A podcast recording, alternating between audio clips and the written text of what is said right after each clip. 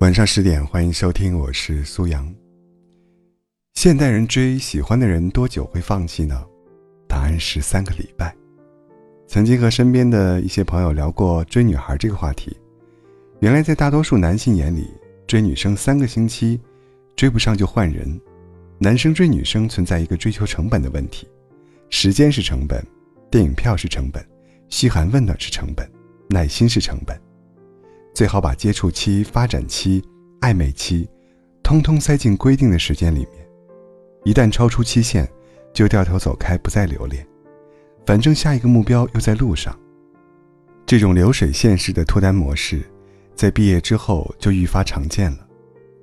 大家都在赶时间，没心思和你细水长流。二十一世纪最大灵异事件，莫过于一个男生今天跑过来说喜欢你，明天可能就在朋友圈公开恋情。前段时间，同事辣辣就曾经遇到过类似的事情。阿文很早就向辣辣表示过好感。给她发很多消息，约她一起吃饭。一开始，辣辣也没太多的感觉，一般都是礼貌的回绝。不过阿文却很上心，每天跟他道一声早安、晚安，等他下班送她回家。如果他身体有点不舒服，他就买好药，拜托我放在辣辣桌上。这样来回几次，辣辣开始注意到了这个细心的男生。可是正当辣辣……想对他的好感有所回应时，阿文却和别人在一起了。这时，距离阿文第一次向拉拉表示好感，只有短短三个礼拜，二十一天。根据研究，一个人的动作或想法，如果重复二十一天，就会变成习惯。娜娜是真的开始习惯阿文的存在了，没想到阿文的喜欢却经不起时间的考验。我问他说：“会不会感到有点遗憾呢？”他说：“遗憾是有一些，但更多的是庆幸吧，因为也因此知道了，他并不是真的喜欢自己。二十一世纪了，这种事儿确实不新鲜。现代人工作要讲求效率，点外卖要卡死送餐时间，追剧要两倍速播放，连谈个恋爱都要快进。很多人没耐心慢慢了解磨合。”巴不得跳过所有的流程，直接和对方走到在一起这个步骤。的确，对于凡是追求效率的年轻人来说，两倍速是个好东西。它能让你在不漏掉任何一个主线剧情的情况下，快速过滤掉冗余繁琐的情节，用更少的时间过一遍整个故事线。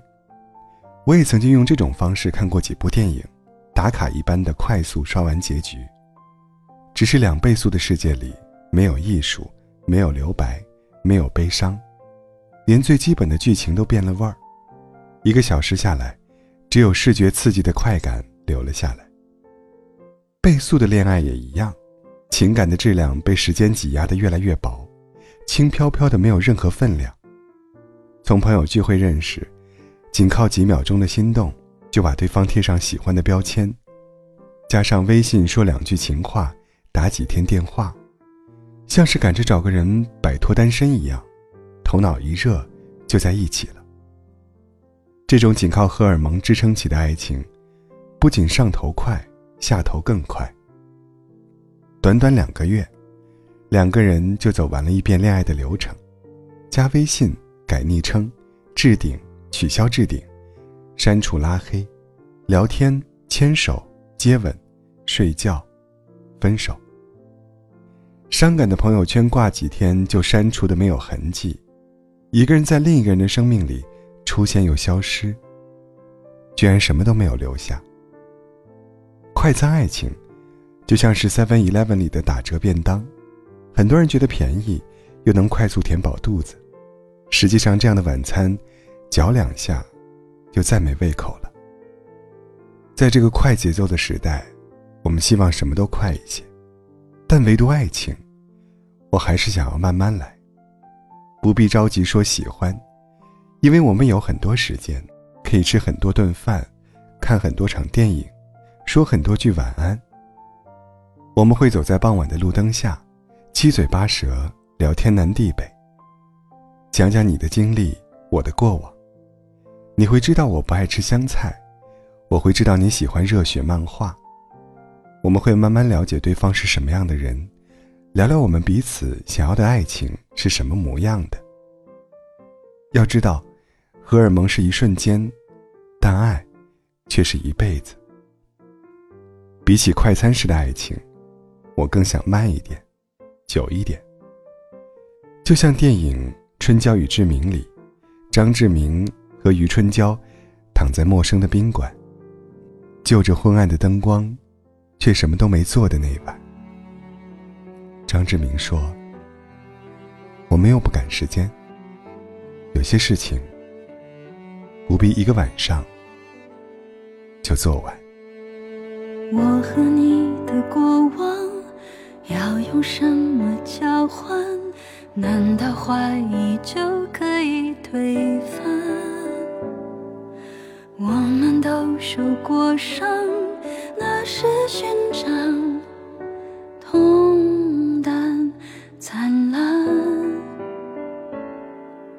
被遗落的时光，被废弃的答案，心是无人之地的沧桑，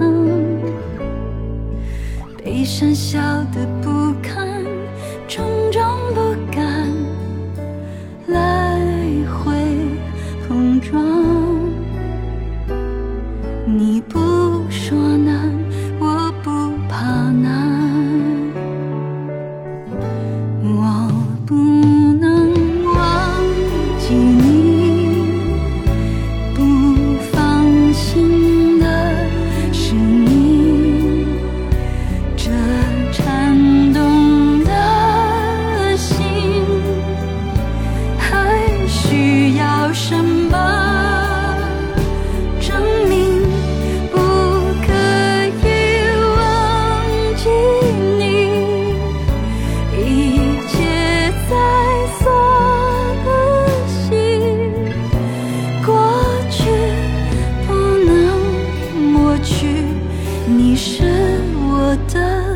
争取。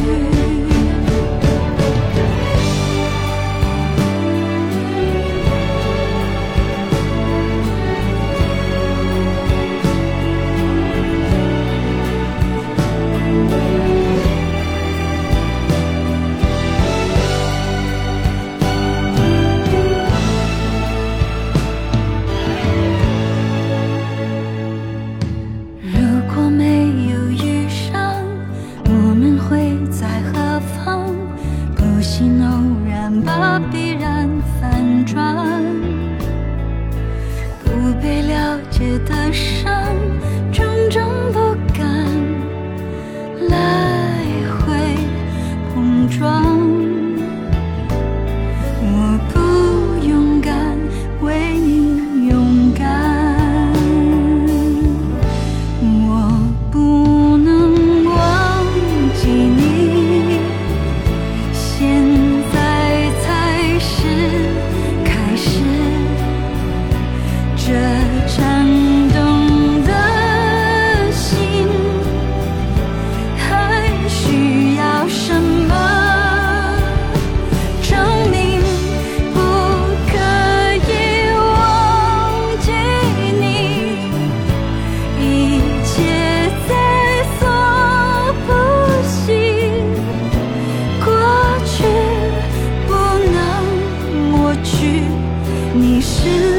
我的证据。